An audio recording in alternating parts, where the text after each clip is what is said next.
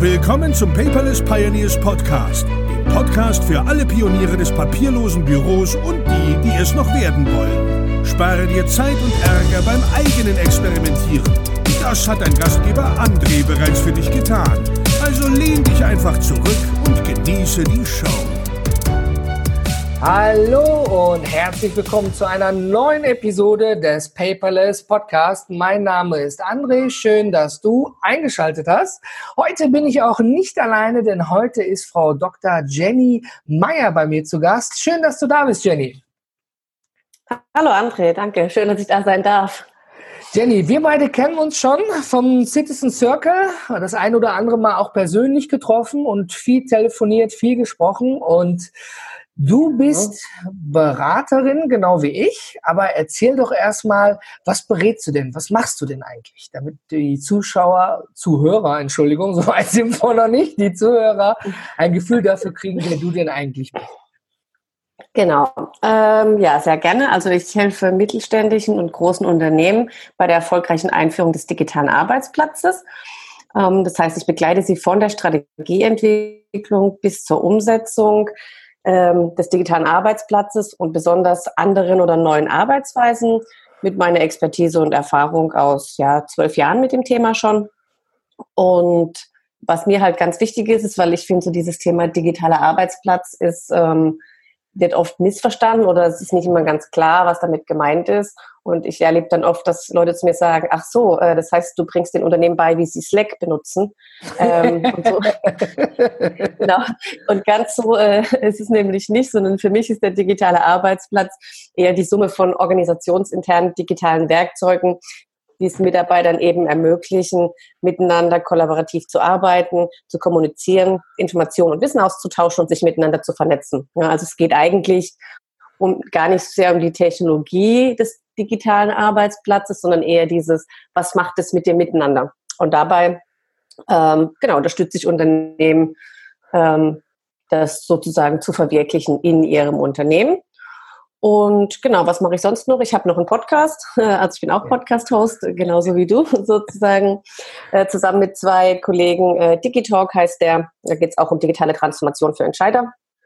Und ja, ich denke, das ist das Wichtigste, oder erstmal? ja, also ich äh, erkenne da gewisse Parallelen. Ich musste jetzt auch mehr als einmal grinsen, als du etwas dazu gesagt hast. Und ähm, du hast ja auch bei uns schon einen tollen Blogartikel geschrieben, der ist schon ein paar Tage her. Und zwar war der Titel Darum scheitert die Einführung des Digital Workplace. Und da möchte ich gerne mal direkt so eine Frage anknüpfen. Und zwar, ähm, was sind denn deine Erfahrungen mit, mit den Hürden der Digitalisierung? Du hast ja heute schon so gesagt, ja, äh, viele fragen dann, hey, richtest du Slack ein und erklärst den Slack, aber du hast ja gerade von Prozessen, von Strategien, vom ganzheitlichen Denken erzählt. Äh? Ja. Genau, äh, da sind wir eigentlich auch schon bei genau bei dem Punkt, um, um den es eigentlich geht. Ähm, also ich, ich will mal sagen, es ist positiv anzumerken, dass man merkt, dass sich, äh, dass es langsam in den Köpfen ankommt, dass es beim bei digitaler Zusammenarbeit, dem digitalen Arbeitsplatz, der intern digitalen Transformation, wie auch immer man sie nennen will, ähm, nicht nur um Technologie geht, aber es ist nach wie vor, ähm, also man merkt, es kommt in den Köpfen an, aber es, nach wie vor ist es häufig die größte Hürde, dass es halt auf die Technologie reduziert wird. Ähm, dass einerseits natürlich der Mensch, sage ich mal, ver vergessen wird oder eher als äh, Baustein in dem ganzen System vielleicht gesehen wird. Ähm, das ist eine und das andere halt auch diese diese Denke, naja gut, wir machen jetzt, äh, wir führen jetzt hier ein, ich weiß nicht, ein Social Intranet ein oder eine Collaboration Plattform oder was auch immer und damit sind dann alle unsere Probleme gelöst.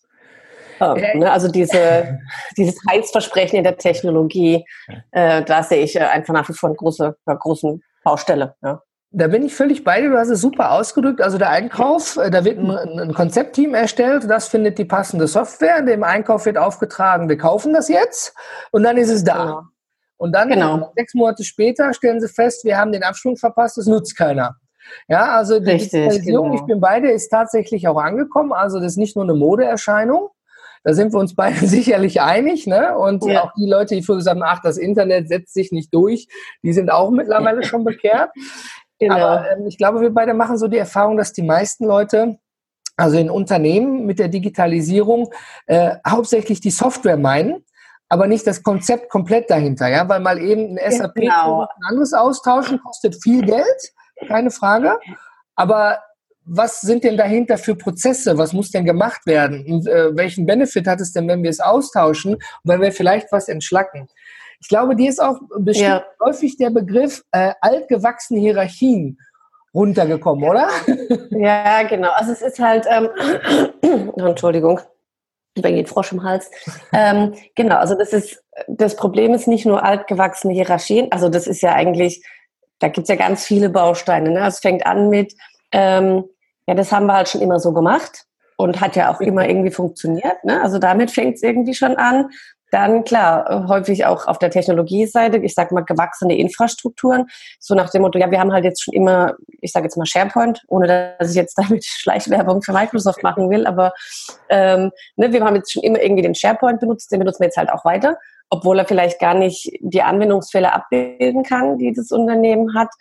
Ähm, dann geht es natürlich weiter in den, ich sage mal Hierarchie wirklich im Sinne von Führung. Ne? Also wenn ich eine, eine Pyramidenführungsschicht habe, ne, von, vom CEO und dann oberes Management, mittleres Management, Abteilungsleiter, Teamleiter etc. Ähm, äh, klar, wenn ich so eine Struktur habe, dann äh, ist da noch eine Denke in den Köpfen, die einfach ein vernetztes, offenes Arbeiten irgendwo behindert oder, oder verhindern kann. Ähm, und dann geht es natürlich auch noch weiter in dieses Thema Organisationsstruktur. Also was ich halt ganz häufig erlebe, ist einfach dieses ähm, ganz krasse Silo-Denken. Ne? Also unsere Abteilung gegen die andere Abteilung. Und oh, wir ja. machen unseres, weil wir haben auch eine eigene Profit-Verantwortung, ne? genau, und wir haben äh, eigene Ziele. Und dann kommt der CEO oder der Manager oder Geschäftsführer, wer auch immer, und sagt, ja, aber ich will, dass wir jetzt mal irgendwie übergreifend uns austauschen. Ja, aber wie denn, wenn die Anreize überhaupt nicht da sind? Ne? Sind die Anreize sind in dem Silo. Ähm, und dann sagst du, ja, okay, ihr könnt jetzt hier zwar irgendwie eine Collaboration-Lösung einführen, aber ihr müsst vor allem irgendwie mal eure Organisationsstruktur aufbrechen und von dieser Unit-Struktur vielleicht zu einer Matrix-Struktur oder zu einer ganz anderen Form. Und dann kommt immer, ja, nee, wir wollen jetzt kein Organisationsentwicklungsprojekt machen. Wir wollen nur die neue Software, die alle Probleme löst. Genau. Richtig, genau. Und dieses, dieses äh, Heilsversprechen, äh, genau, was ich vorhin sagte, ne, dieses, wir hoffen jetzt, wir machen die Technologie und dann sind unsere Probleme gelöst ja, nee, so funktioniert es halt leider nicht. Ich habe auch festgestellt, also in Unternehmen, ähm, so schlecht wie uns manchmal die Medien darstellen, ist es gar nicht. Also die Führungskräfte wissen schon sehr, sehr gut Bescheid, was kommen muss und was kommen soll. Äh, manchmal ja. merke ich noch so, dass die, die Mitarbeiter dann so ein bisschen schlecht informiert sind. Da dauert das sehr, bis die Informationen angekommen sind. Was machen wir eigentlich? Wo wollen wir hin? Teilweise werden die auch gar nicht gefragt. Klar, weil wenn du zig x Mitarbeiter hast, machst du keine Mitarbeiterbefragung und jeder darf seinen Senf dazugeben. Da müssen eben auch wirtschaftliche Entscheidungen getroffen werden. Aber ich finde es schön, in kleineren Unternehmen wird dann auch gemeinschaftlich im Team entschieden, nehmen wir jetzt A oder B und welche Vor- oder Nachteile hat das? Welche Systemlandschaft haben wir eigentlich? Und äh, ja. wir ja? Ja, ja, nee, achso, äh, äh also ich, achso, ich dachte, Nee, ja, es ist ein Einwurf auch. Ähm, genau, also ich äh, weiß nicht, ob man das so ähm, schwarz-weiß ähm, immer, immer sehen kann. Also einerseits, ich, ich stimme dir zu, ähm, dass häufig die Führungskräfte haben eine coole Idee oder erkennen, ah, hier ist Handlungsbedarf und fangen an, das ohne die Mitarbeiter zu planen. Aber ich glaube, dass man selbst in großen Unternehmen, also ich sage mal, eine Mitarbeiterbefragung im Sinne von einer Online-Befragung ist heutzutage eigentlich schnell gemacht. Und wenn du nicht von Anfang an die Mitarbeiter du musst nicht alle, sagen wir mal, 5000 einbinden, ne, wenn du 5000 Mitarbeiter hast. Aber letztendlich ist ja der digitale Arbeitsplatz oder digitale Zusammenarbeit, wie auch immer man es nennen möchte, für den Mitarbeiter. Also ich muss eigentlich ja schon bei ihm anfangen zu verstehen, wie arbeitet er heute, ähm, wo kann ihm eine digitale Lösung in der Arbeit, in der Zusammenarbeit und Kollaboration mit seinen Kollegen unterstützen und daraufhin sozusagen das Ganze ausrichten. Ne? Also diese von oben, äh, also von daher ich widerspreche dir ein bisschen. Äh, ich glaube, diese Analysephase, wo man, sei es mit einzelnen Mitarbeitern aus verschiedenen Bereichen spricht oder von mir aus auch dann eine größer angelegte Online-Befragung macht, finde ich schon sehr wichtig. Vielen Dank dafür. Also ich äh, führe dann eben zu Ende aus. Ich wollte noch sagen, es gibt aber auch diese Grauzone da. Ja, ich, ich sehe das so ähnlich wie du. Also eine gewisse, ich, ich finde schon, also aufgrund meiner Erfahrung, eine gewisse Vorauswahl äh, sollte schon irgendwo ähm, äh, also recherchiert und getroffen werden. Und dann ist es meistens so, so habe ich es kennengelernt. Äh, ne? Kann ja sein, dass es bei dir auch völlig anders ist.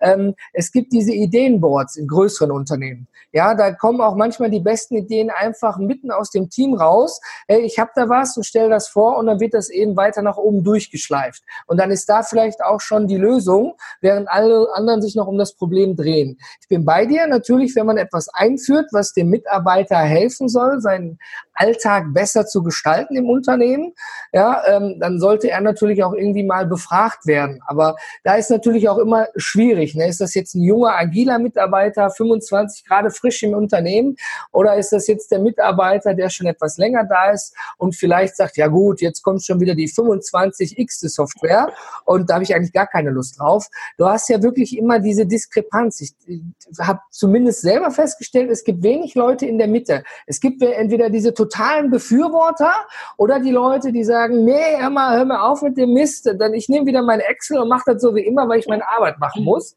Und eins muss ich aber noch dazu tun, ich habe tatsächlich festgestellt, dass vor allen Dingen aus den Reihen der älteren Generation total viele dabei sind, die richtig Bock haben. Ne? Ich habe das schon seit Jahrzehnten so mhm. gemacht. Wenn mir jetzt mal einer zeigt, wie ich das schneller, besser und vor allen Dingen für mich angenehmer machen kann, bin ich sofort dabei. da war ja. ich immer sehr begeistert ähm, von. Also die Erfahrung habe ich tatsächlich, also die Erfahrung habe ich tatsächlich auch gemacht, dass das, ich sag mal, ein äh, fast ein altersneutrales Thema ist. Also es ist gar ja. nicht so, dass man äh, erwarten würde, die die, ich sage jetzt mal, vielleicht schon um die 50 sind, ne, dass die irgendwie keinen Bock mehr haben auf, auf irgendwie neue Technologien, um ihre Arbeit zu vereinfachen und die Jungen sozusagen nur irgendwas Hippes wollen. Da stimme ich dir total zu. Aber diese, dass es so komplett zwei Lager gibt, ähm, die Erfahrung habe ich interessanterweise in der Form so extrem nicht gemacht. Ähm, also ich mache das in meinen Projekten äh, ganz häufig, sozusagen im, im, in der Phase der Strategieentwicklung, eben diese Mitarbeiterinterviews durchführen. Und ich achte immer sehr darauf, äh, dass man genau von den Jungen, äh, von mir aus am besten noch Azubi, ne, der irgendwie ganz frisch motiviert kommt, bis zu einem, der schon 30 Jahre dabei ist, einen aus der Führungsmannschaft, den Hausmeister, ja. äh, jemand mitten, mitten, also mittlere Fachkraft äh, oder mittlere Angestellte äh, an verschiedenen Standorten, ne, also dass man wirklich ein möglichst heterogenes Bild hat. Und dann ist meine Erfahrung eigentlich eher, dass die meisten eine relativ realistische Sicht auf die Dinge haben und auch eine gewisse Veränderungsbereitschaft eigentlich immer mitbringen. Und klar, es gibt diese Ausschläge, ne, die, ich sag mal, die Totalverweigerer, ja, ja. die so nennen können. Ähm, aber meiner Erfahrung nach ist eigentlich eher die, dass wenn man so mit 10, 15 Leuten spricht und dabei ist eigentlich egal, wie groß das Unternehmen ist. Also ich finde so nach, fünf, nach 10, 15 Leuten kommt eigentlich kein neuer Informationsgehalt mehr hinzu. Ähm, dass eigentlich die meisten schon sehen, wo, wo Schwachpunkte sind, wo Verbesserungsbedarf ist und interessanterweise auch eigentlich schon Ideen für Lösungsansätze haben. Ja. Ne? Ähm, also da habe ich ein bisschen eine andere Erfahrung gemacht, finde ich spannend jetzt. ja, sehr gut. Ähm, es, ist, es ist ja tatsächlich so, je nachdem, wo drin man steckt und in welchem Bereich. Ich sagte ja, unsere Bereiche mhm. ähneln sich, aber doch decken wir ja einen anderen ab als du. Aber ich denke, darüber ja. werden wir uns sicherlich nochmal außerhalb des Podcasts bei einem leckeren Kaltgetränk unterhalten. und Gut. dementsprechend nochmal, ähm, was sind denn so deine Fails und Learnings? Ja, so aus deinen zwölf Jahren war richtig, zwölf Jahre machst du das schon, ne? Sonst korrigieren. Ja. Ja, also genau, ich mache zwölf Jahre, beschäftige ich mich mit dem Thema und seit und acht davon äh, als äh, in der Beratung, ja. Mhm. Und äh, wie war da so dein, dein, dein Werdegang? Weil man wird ja nicht jetzt von jetzt auf gleich Berater irgendwie, sondern da muss ja auch ein bisschen was hinterstecken. Ja, und du hast ja auch einen Doktortitel und da, da steckt ja einiges davor. Ne? Bist du zu dem Punkt gekommen und sagst, so, ich äh, berate jetzt und kümmere mich explizit um dieses Thema, weil das finde ich nämlich immer spannend. Es gibt, heute kann sich ja jeder Berater schimpfen. Das ist ja kein, kein anerkannter mhm. Beruf. Das ist ja ein Titel, den man sich selber auf eine Visite, Visitenkarten schreiben kann. Und wenn du dir dann Webseiten anguckst, ich bin äh, Berater und Code für und dann kommen so 25 Buzzwords. Ne? Ja. So, also super, ich bin im Gemischwarenladen, aber ich suche doch nur jemanden, der genau das macht. Also so ein wenige haben ein geschärftes Profil.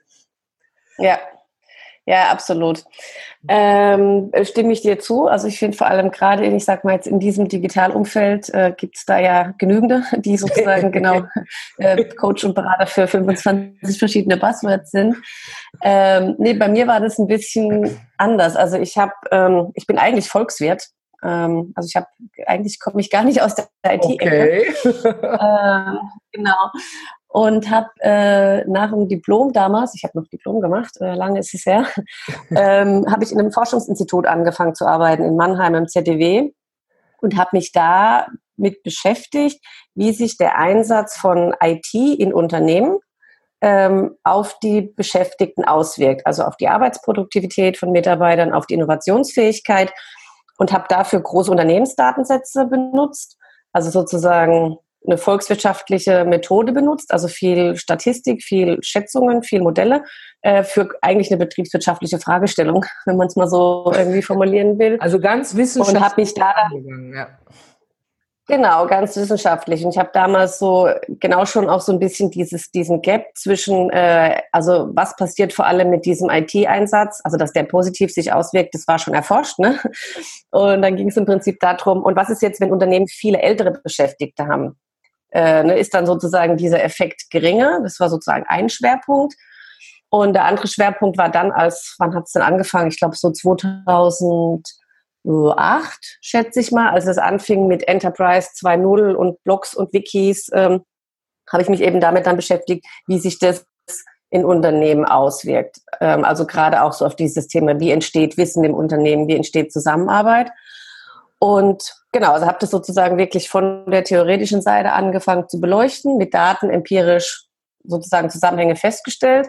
Ja, und dann habe ich aber natürlich nach der Doktorarbeit gedacht, okay, das war jetzt alles ganz cool, aber jetzt will ich sehen, wie es wirklich in der Praxis ist. Ja, also jetzt will ich sozusagen eine Ebene tiefer gehen oder eine Ebene mehr ins Detail und äh, habe dann in der Beratung angefangen bei der, bei der Tochter von der T-Systems T-Systems damals und da ging es dann eben sozusagen genau ans Angemachte, ans, ans Angemachte. Ja, Eingemachte. wir uns, ans Eingemachte, ja. genau, ähm, wie sozusagen das, was ich vorher analysiert habe äh, oder theoretisch beleuchtet habe oder empirisch, äh, dann wirklich greifbar von Unternehmen gemacht wird und ja, bin dann dem Thema eigentlich treu geblieben. Also ich bin dann, habe mir dann zwischendurch nochmal eine Auszeit genommen, so komplett äh, was ganz anderes. Habe irgendwie mal ein halbes Jahr in Thailand an so einer Tauchschule mich ein bisschen verdingt. Ah, ähm, also mal, genau, eine Auszeit und bin dann aber zurück nach Deutschland und habe dann für die E.ON das Ganze sozusagen in-house gemacht. Also auch wieder dieses Thema, okay, ne, wie können wir so ein Social Intranet einführen, wie können wir Communities einführen, wie können wir unsere Zusammenarbeit und Kommunikation auf digitale Technologien stellen und dadurch verbessern.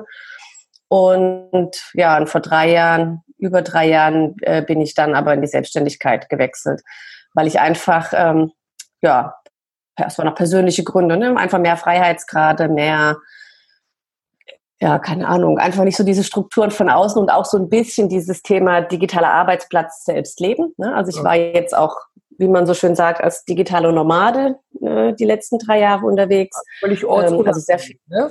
Genau, ortsunabhängig, äh, so Winter äh, in Winterhalbjahr irgendwie im Warm und Sommer in Sommerhalbjahr in Europa und habe sozusagen dadurch noch mal einen ganz anderen Blick bekommen auf dieses, okay, wie ist es denn, wenn ich jetzt wirklich auf meine verschiedenen Tools, auf dieses Laptop ja mit der Internetverbindung angewiesen bin, um arbeiten zu können, zu können, um mit meinen Kunden oder auch Partnern äh, kommunizieren zu können. Und habe dadurch, würde ich sagen, einfach einen vollumfänglichen, wie man so, zu Neudeutsch schön sagt, 360 Grad, äh, Grad Blick, ja. sozusagen, ne, auf das komplette Thema. Also ich habe den Konzern gesehen von innen, ich habe die Konzerne gesehen von außen. Ich arbeite selber remote, ich habe es quasi wissenschaftlich analysiert, untersucht. Also ja, so ist einiges zusammen. Expertise auf, genau. genau, ja. Ja, also ich, ich merke halt einfach, ich habe ja immer mal versucht, was anderes zu machen, aber ich bin immer wieder zu dem Thema zurückgekommen und äh, ich habe mich jetzt sozusagen in mein Schicksal gefügt, dass ich einfach an diesem Thema hänge, weil ich weil ich einfach glaube, die Arbeitswelt, also das ist jetzt ja nichts Neues, dass sich unsere Arbeitswelt verändert und auch, dass sie sich schnell verändert und auch, dass es die, also Digitalisierung da eine große Rolle spielt. Und ich glaube halt, Zusammenarbeit ist so wichtig und gerade in diesen Zeiten, wo alles durch die Digitalisierung oft auch unpersönlicher wird vielleicht oder hektischer, oberflächlicher. Ne? Man hat auch viel, ständig blinkt und piept irgendwas, was Aufmerksamkeit will. Und ich glaube einfach, man kann, wenn man es richtig angeht, ähm, wirklich viel tun, dass Menschen einfach auch ja, Spaß haben an der Zusammenarbeit, an der Kommunikation mit ihren Kollegen, mit Kunden, mit was auch immer. Und ich glaube, ja, ich, ist, glaube ich, auch so ein bisschen meine Mission Nein. in dieser Welt, wenn ich mal so also Leidenschaft, Mission eine Leidenschaft mit Herz, aber ist doch ist eine schöne Geschichte. Vielen Dank dafür. Und du hast es schon gesagt, die Digitalisierung ist auf einer Art ein Fluch und ein Segen. Ja, weil wenn ich vor dir sitze und mich mit genau. dir unterhalte, dann sehe ich deine Gestik, Mimik. Auch äh, wenn ich persönlich immer ein Mensch bin, ich verstehe Ironie nicht immer. Ja, aber du kannst ja später mhm. sagen, das war ironisch gemeint. Wenn du das in einen WhatsApp-Chat äh, reinschreibst, ja, dann gibt es ja oft genug Mitarbeiter, die dann plötzlich beleidigt ja. sind ja, also da fehlt so auch manchmal dieses Zwischenmenschliche, wie du es so schön gesagt hast. Absolut, und, absolut. Ähm, dadurch, dass äh, die Technologie ja immer besser wird, ich glaube, das nennt sich das Morsche Gesetz oder sowas, sonst korrigiere mich nicht, dass ich das falsch sage, aber irgendwie 18, alle 18 Monate macht die Technologie wieder so einen exponentiellen Sprung. Ne? Ich, ich glaube, das ist das. Ich werde es dann nochmal in den Shownotes unter paperless-podcast.de verlinken mit dem Wikipedia-Eintrag. Das spielt uns natürlich in die Hände. Wenn wir jetzt überlegen, wie war das 2010, jetzt haben wir 2018, jetzt hast, musst du nicht mal mehr einen Laptop mitnehmen, jetzt nimmst du noch ein Tablet mit einer angeklebten Tastatur mit und das ist ein vollwertigen Rechner. Handgepäck wird immer leichter ja, und ähm, da sind wir auch genau bei dem Punkt, ähm, da du ja schon ortsunabhängig arbeitest und ja auch dann dementsprechend tatsächlich das, was du anderen mit erklärst, je nach Bedarfsfall, äh, mit den Tools, die du benutzt, ja, wie kriegst du es denn hin, deinen Alltag so produktiv wie möglich zu gestalten? Ja, wenn ich mir vorstelle, ich sitze im wunderschönen ähm, Coworking Space irgendwo in Thailand, ich gehe jetzt mal weg von der, von der typischen Hängematte auf Bali, wo das immer so gehypt wird.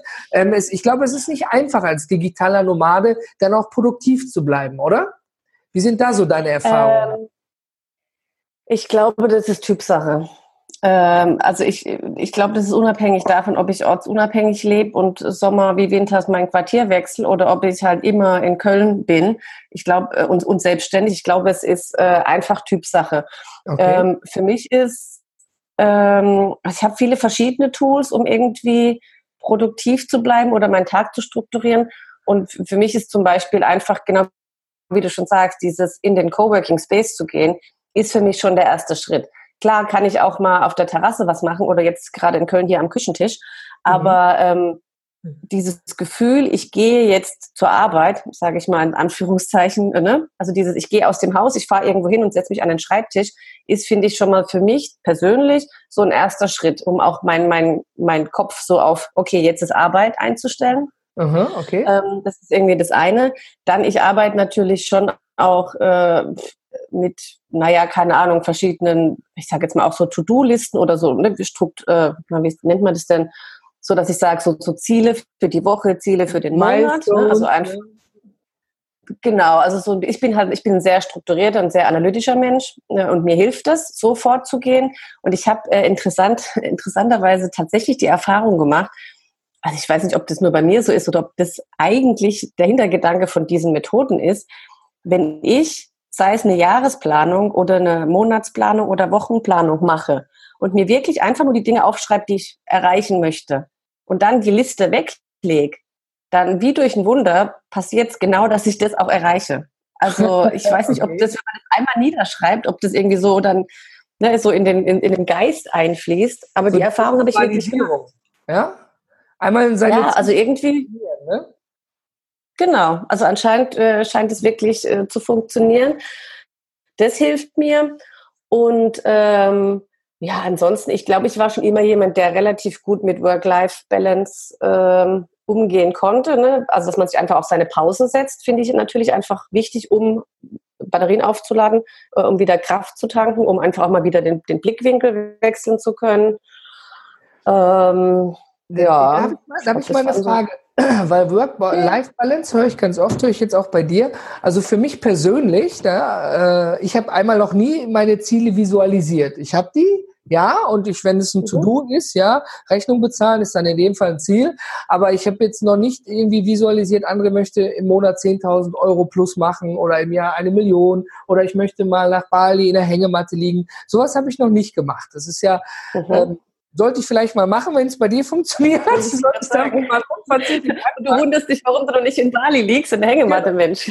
Genau, äh, daran wird es liegen. Aber ich meine das ernst. Ich werde das auf jeden Fall mal ausprobieren, weil das hilft einem ja auch im Kopf mal ein bisschen so diesen Braindump zu machen, mal den Kopf zu entleeren, den ganzen Müll raus, was genau. ist wichtig, was ist nicht wichtig. Vielen Dank nochmal für den Tipp dafür.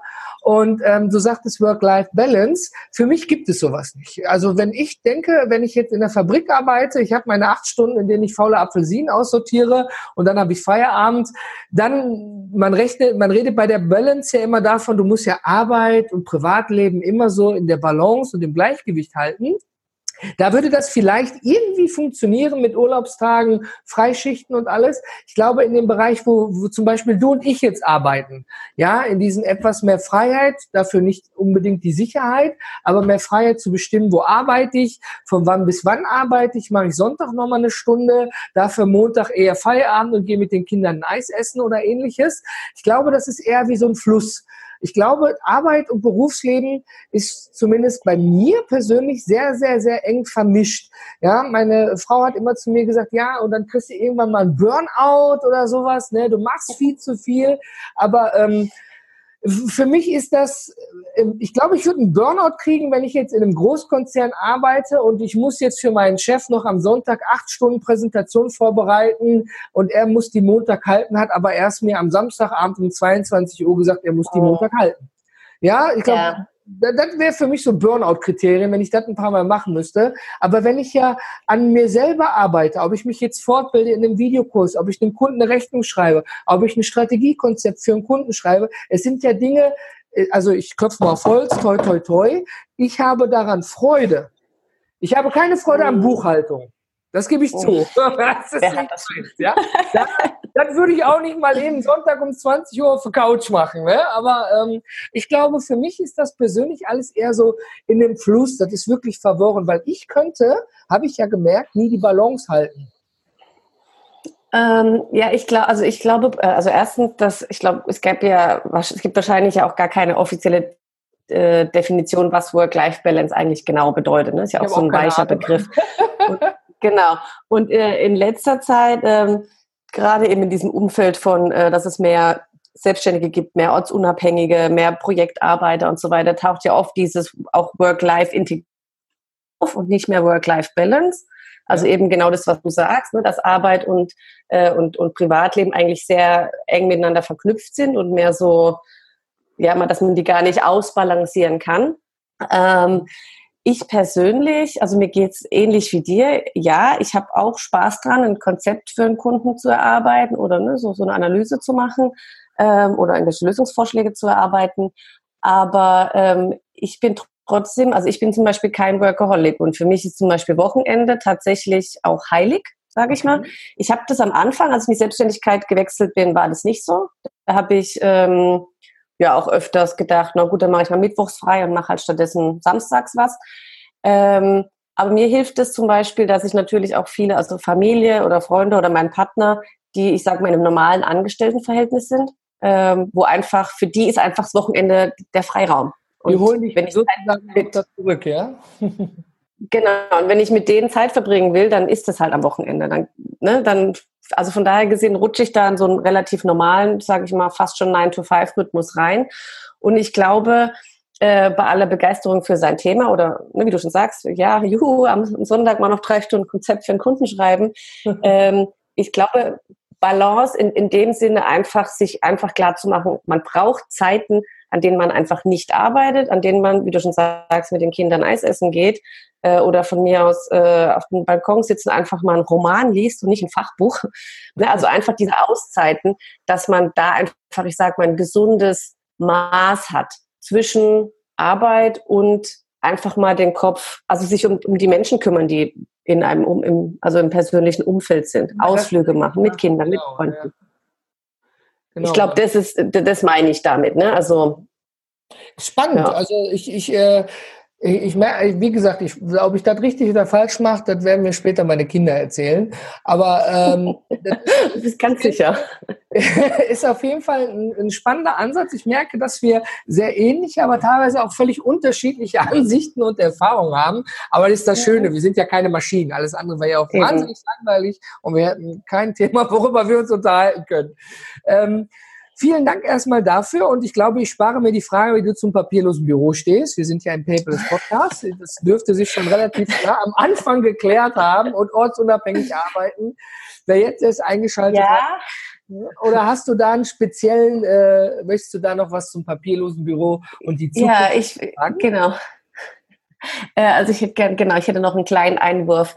Ähm, also klar, ne, wie du schon äh, an, an charmant angedeutet hast, äh, logisch. Ne? Ich meine, ich arbeite, sagen wir mal, zu 90 Prozent digital. Ne? Ich meine, ich, ich habe, ähm, also ich, mich nervt es auch, wenn ich irgendwie Papier bekomme, also wenn mir äh, so Sachen, Rechnungen oder so noch per Post zugestellt werden, wo ich immer denke, oh Leute, ernsthaft, wer braucht das noch? Dann muss ich quasi wieder einscannen und digitalisieren und äh, paar Bäume mussten auch noch dafür sterben, aber gut.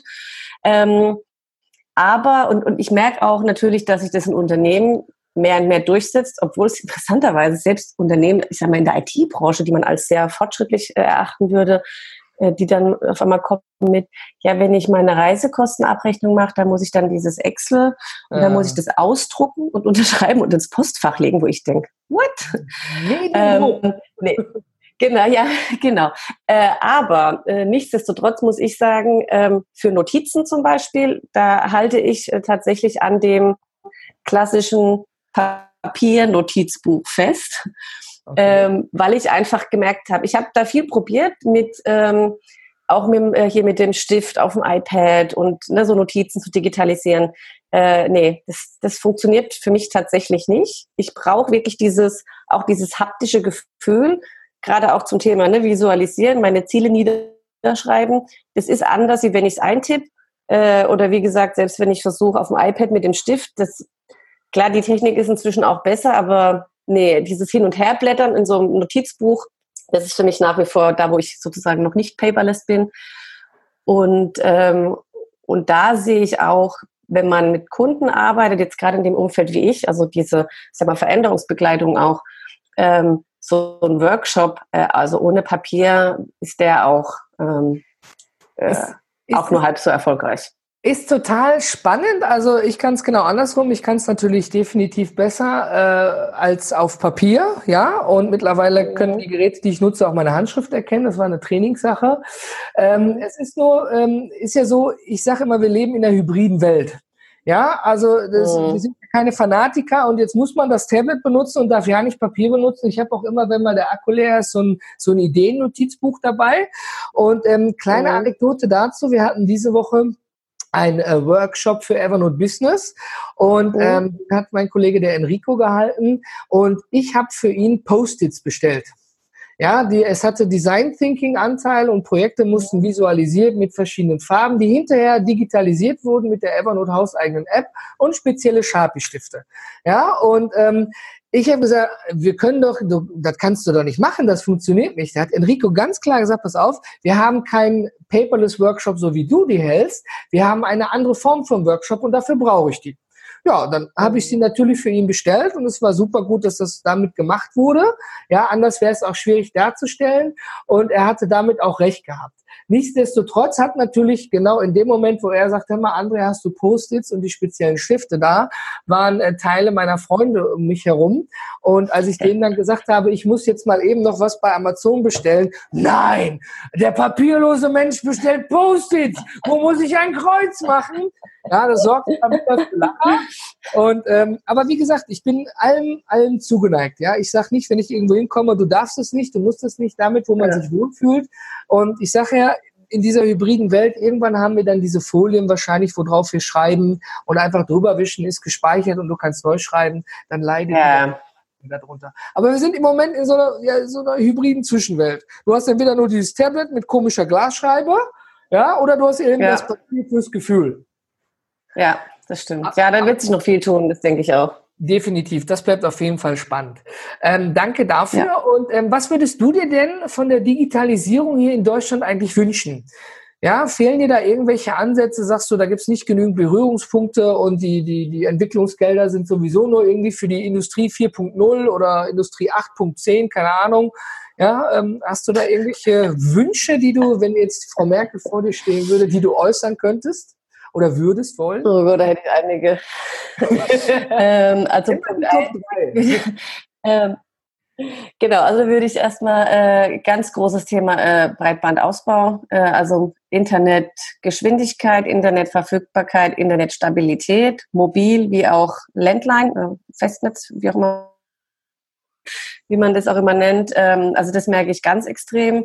Ähm, vor allem im Vergleich, wie gesagt, ich bin ja im Winter öfters in Asien, ähm, da, da liegen einfach Welten dazwischen. Also ich kann wirklich in Deutschland meine Arbeit nicht so gut erledigen wie von Thailand, von der tropischen Insel aus. Also ganz, ganz klar, ne? Also was Internetverfügbarkeit angeht.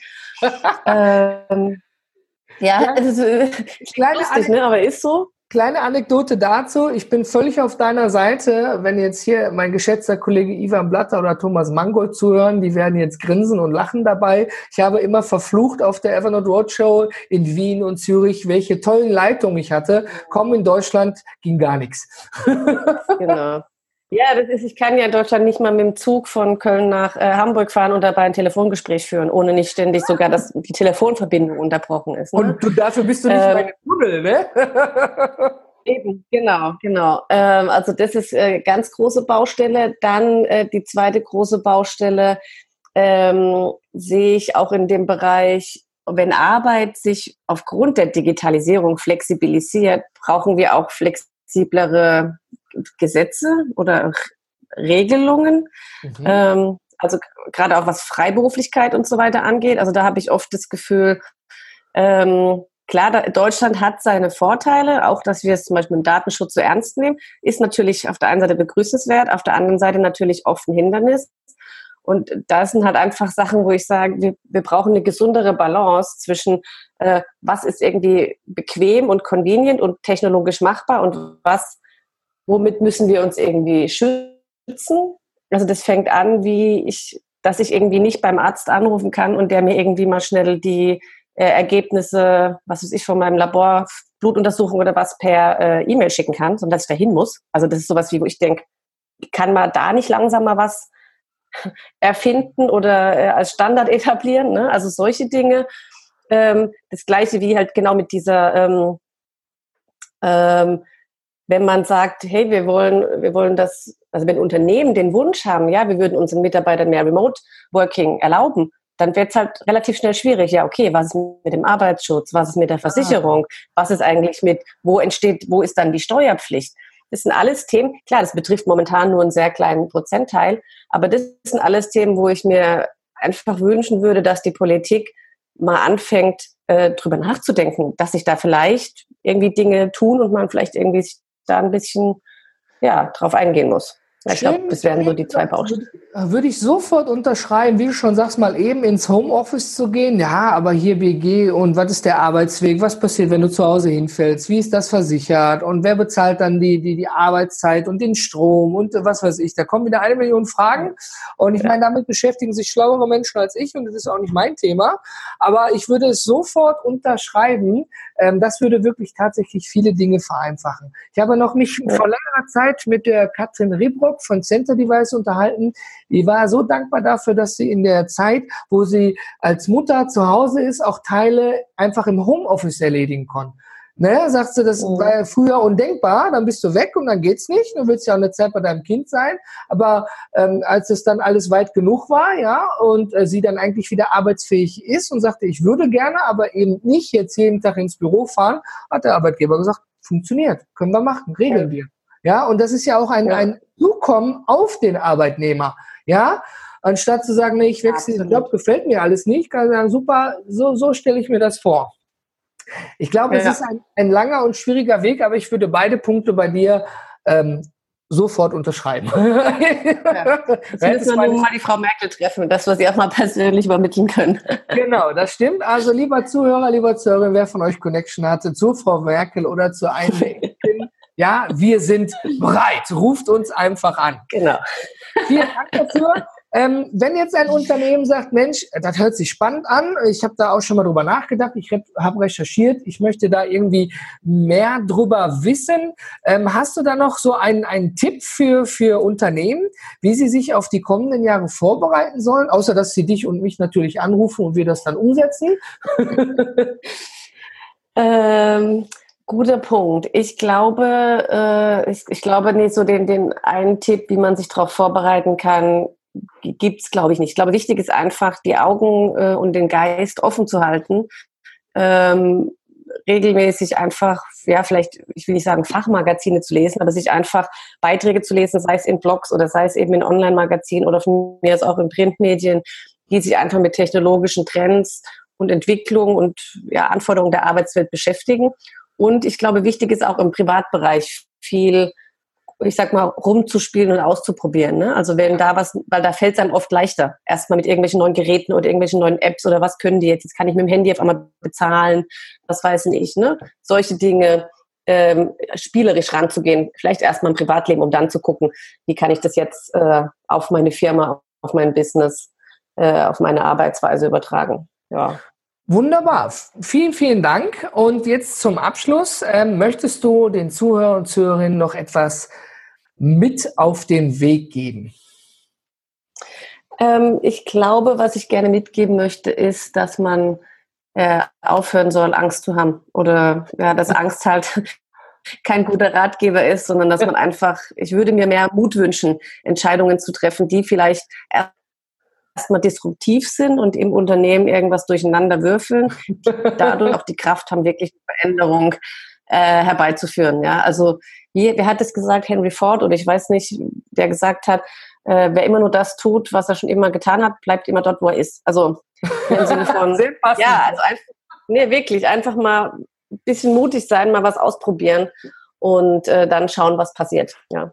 Das, das finde ich super klasse. Ich habe mal in meiner Ausbildung, in meinem früheren Leben gelernt, es ist besser, sich für etwas zu entschuldigen, als um etwas zu bitten. Ja, ja. ja. Entschuldigung, weil ja viele Leute sagen, oh nein, dann kriege ich jetzt nachher Ärger und dann klappt das nicht und dann, ich meine, es geht jetzt nicht darum, Bild weg irgendwelche Millionen Euro zu verschleudern, einfach nur, sondern es äh, ist klar, wenn man etwas Neues probiert, weiß man nicht, ob es gut geht am Ende oder nicht. Ne? Das ist eben der Weg dahin. Aber äh, vielen Dank dafür, das unterschreibe ich auch sehr gerne. Ich merke, so gegen Ende des Podcasts äh, nähern wir uns doch sehr der Dinge, wo ich alles unterschreibe. Sehr gut. Ich merke das schon. Finde ich gut. Sehr gut. Aber Jenny, ich danke dir ganz, ganz herzlich für deine Zeit heute. Schön, dass wir es geschafft haben und dass du mit deinem wertvollen Gastartikel und deinem Input heute im Podcast wieder die Menschen ein bisschen digitaler und somit auch im zweiten Schritt papierloser gemacht hast. Leute, stay hungry. Ja, habt keine Angst. Macht das. Geht hinaus und versucht es. Und wenn ihr Fragen habt, ihr findet alles über Dr. Jenny Meyer im Blog unter paperless-podcast.de. Einfach mal reinschauen. Ansonsten denke ich, Jenny bleibt uns beiden nur noch zu sagen, wir beide sind raus.